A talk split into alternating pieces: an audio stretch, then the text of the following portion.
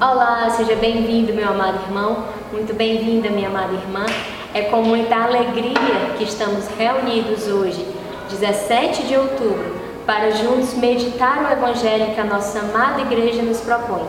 Para isso, iniciemos, em nome de Deus que é Pai, Filho e Espírito Santo. Amém. Vinde, Espírito Santo, enchei os corações dos vossos fiéis e acendei neles o fogo do vosso amor. Enviai, Senhor, o vosso Espírito, e tudo será criado, e renovareis a face da terra. Oremos. Ó Deus, que instruíste os corações dos vossos fiéis com a luz do Espírito Santo, fazei que apreciemos retamente todas as coisas, segundo o mesmo Espírito, gozemos sempre de sua consolação. Por Cristo, Senhor nosso. Amém. O evangelho de hoje está em São Lucas, capítulo 12, versículos do 13 ao 21. Então pegue a sua Bíblia e venha comigo. Naquele tempo, alguém do meio da multidão disse a Jesus: Mestre, dize ao meu irmão que reparta a herança comigo. Jesus respondeu: Homem, quem me encarregou de julgar ou de dividir vossos bens?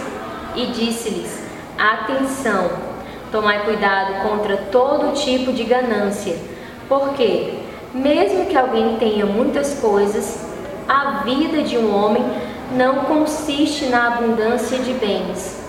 E contou-lhes uma parábola. A terra de um homem rico deu uma grande colheita. Ele pensava consigo mesmo: O que vou fazer? Não tenho onde guardar minha colheita. Então resolveu: Já sei o que fazer. Vou derrubar meus celeiros e construir maiores Neles vou guardar todo o meu trigo, junto com os meus bens. Então poderei dizer a mim mesmo: Meu caro, tu tens uma boa reserva para muitos anos. Descansa, come, bebe, aproveita. Mas Deus lhe disse: Louco, ainda nesta noite pedirão de volta a tua vida. E para quem ficará o que tu acumulaste? Assim acontece com quem ajunta tesouros para si mesmo, mas não é rico diante de Deus. Estas são para nós palavra da salvação. No Evangelho de hoje, nós temos um alerta muito claro de nosso Senhor para nós, para cada um de nós. Quais são os tipos de tesouros, quais são os tipos de riquezas, quais são os tipos de bens que nós temos juntado, que nós temos acumulado para nós mesmos. Aqui ele conta a parábola de um homem que era rico e que ficou ainda mais rico. E diante de tanta riqueza, qual foi a ideia desse homem?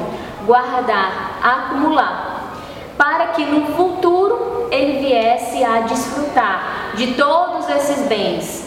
No entanto, aquele homem não sabia que naquela mesma noite ele iria morrer. Então, o problema aqui não é ser rico. O problema aqui é onde, como nós gastamos a nossa vida. Quais são os bens que são prioridades para nós? Deixa eu lhe dar um exemplo. Nós estamos no mês de outubro, já passamos da metade do mês. E normalmente, todo início de ano, todo primeiro de janeiro, nós costumamos colocar metas para nós tanto metas é, espirituais quanto outros tipos de metas. Deixa eu te perguntar, como tem sido a tua perseverança, a tua fidelidade, a tua constância nessas metas espirituais que você colocou para você mesmo? Você tem conseguido ir à missa com a frequência que você desejava? Ou você já abandonou, já desistiu? Você tem conseguido rezar o Santo Texto diariamente? Você tem conseguido meditar diariamente com a palavra de Deus? Você tem gasto na sua semana, colocado um tempo na sua semana para a adoração, para estar diante do Santíssimo Sacramento? Estes são alguns exemplos de metas espirituais, mas claro que a depender de onde você esteja hoje na sua caminhada, como você esteja hoje na sua caminhada, se você já tem uma caminhada de muitos anos ou se você está no início da sua caminhada, você pode e deve colocar e trazer metas que se adequem a você, à sua realidade. E eu novamente te questiono: como estão essas metas espirituais? Elas estão paradas ou estão em curso? Você está lutando, você está batalhando para conseguir concretizá-las. Você coloca a mesma energia que você coloca no seu trabalho, no seu serviço, na comunidade, você coloca essa mesma energia ou até mesmo uma energia maior em acumular esses bens espirituais? Meus irmãos, precisamos ser inteligentes. São esses bens que nos sustentam, são esses bens que alimentam a nossa caminhada, que alimentam a nossa fé. Do contrário, nós corremos o risco de nos tornar apenas robôs, de estar fazendo as coisas por fazer, fazendo pela obrigação, pelo ativismo. Por isso nós precisamos cuidar, cuidar de juntar esses tesouros. Por fim, eu recordo o Evangelho de São Mateus, quando ele nos fala que nós precisamos juntar tesouros no céu. Ajuntai para vós os tesouros no céu, onde não os consomem nem as traças nem a ferrugem, e os ladrões não furtam nem roubam, porque onde está o teu tesouro, lá também está o teu coração. Onde está o teu tesouro, lá também está o teu coração.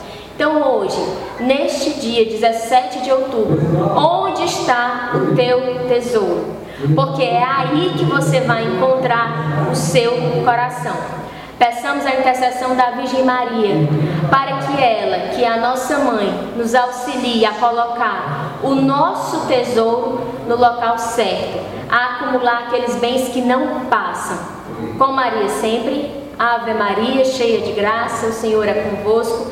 Bendita sois vós entre as mulheres, e bendito é o fruto do vosso ventre, Jesus. Santa Maria, Mãe de Deus, rogai por nós, pecadores, agora e na hora de nossa morte. Amém.